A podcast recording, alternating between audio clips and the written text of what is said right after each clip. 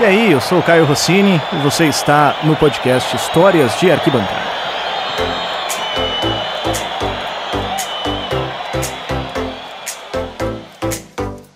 Vamos voltar para 30 de junho de 2001. No estádio municipal Walter Ribeiro, na cidade de Sorocaba, o São Bento venceu a União Mogi por 3 a 1 e era campeão do Campeonato Paulista da Série A3. Quem estava lá era o Ricardo Pérez, que além de acompanhar o jogo, ainda pegou uma carona com o pessoal para comemoração. Ricardo, conta essa história pra gente. É, essa história foi engraçada, né? Porque é, naquele ano eu acompanhei o São Bento praticamente em todos os jogos a, seis.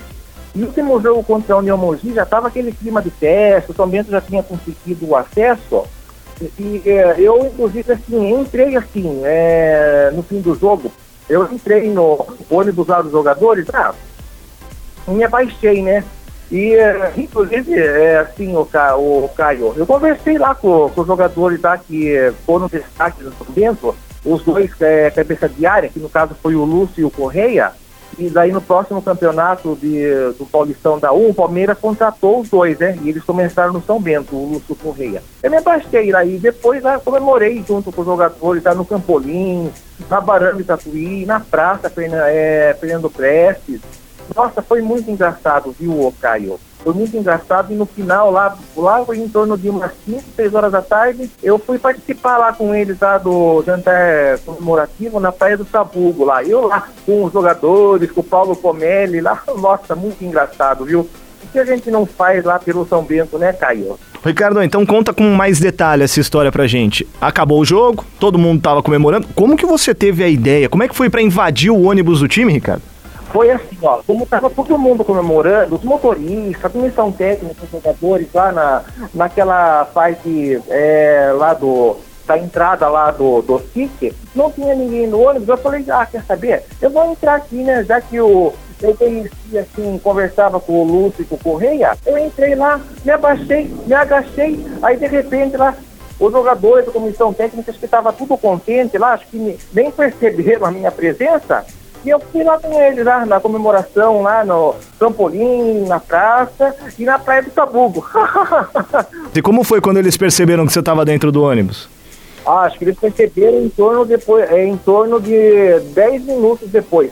Ah, sim, é, teve um, é, um jogador que, é, que percebeu, mas ele falou assim, quietinho aí, se abaixa. E aí e, e era tudo um clima de festa mesmo, né? Esse, esse jogador percebeu que eu era um torcedor fanático pelo São Bento e acabou deixando eu ir lá com, na comemoração lá com os jogadores, com a comissão técnica. Foi muito engraçado, viu, Caio?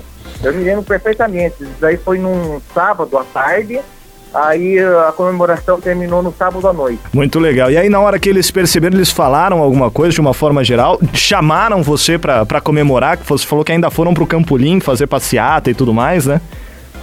Olha, é, eu acho assim, é, como eu, já como eu falei, eu, eu, tinha, eu já tinha algumas conversas com o Correia, e como eles viram que eu estava conversando com o Lúcio e com o Correia, eles viram lá que, que eu era um torcedor, que não ia. É, eu estava lá de uma forma alegre, né, uma forma de entusiasmo.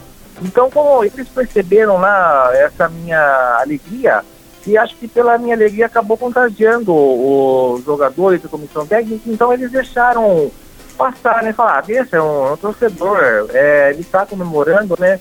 Aí deixa, que só tinha entrado eu só, lógico que entrasse mais pessoas ia ser difícil, né? Mas como era só eu, né? Daí eu acho que era, era clima de festa, né, Caio? Quando o futebol, assim, quando o time consegue lá um título, um acesso, acho que vale tudo, viu? Só não vale exagerar, né? Mas no caso eu, já, eu não exagerei, eu tava lá conversando com os jogadores, uma boa. Inclusive, o Caio, é, nesse ano de 2001, eu fiz muitas, muitas viagens na caravana do São Bento e alguns jogadores, assim, acho que acabaram me reconhecendo, né? Que. Uh, as viagens lá que eu fiz naquele ano lá para acompanhar o São Bento, acho que deve ter sido esse fator, sim, de terem reconhecido eu e saber que eu era um torcedor fanático pelo São Bento. Com certeza. Agora, além de invadir o ônibus, você também invadiu a comemoração no restaurante, né, cara? Alguém falou, vamos, né? Ou você simplesmente entrou e foi comendo, foi comemorando com o pessoal e ninguém falou nada?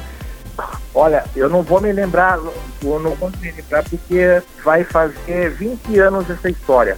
Mas assim, ó, é, eu acho que é, uma hora, como eu falei, o clima naquele dia lá, Caio, estava muito descontraído. E eu acho que não, quando a pessoa está alegre, está contente, ou na verdade estavam todos os times contentes, estavam todos os times, estava o time inteiro contente, ou a comissão técnica, os jogadores, acabaram, acho que, ah, já que ele está aqui, deixa ele participar também, né? Ele é torcedor, ele tá, acompanhou é, praticamente a gente lá na, nos jogos fora que nós fizemos, e acabei ganhando esse brinde, né? E que brinde, hein? Ninguém falou nada, né? Porque o clima estava alegre, né? Mas lógico que eu me prontifiquei a pagar, lógico, né? Eu, é, apesar da, da, alegria também, tenho, a gente tem que ter alguns compromissos, né?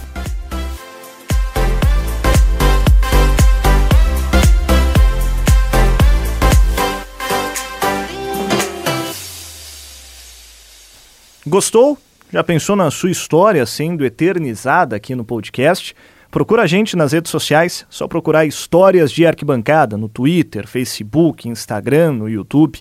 Lá você tem nosso formulário de inscrição. Se inscreve, coloca a sua história, vem também contar qual é a sua história de arquibancada.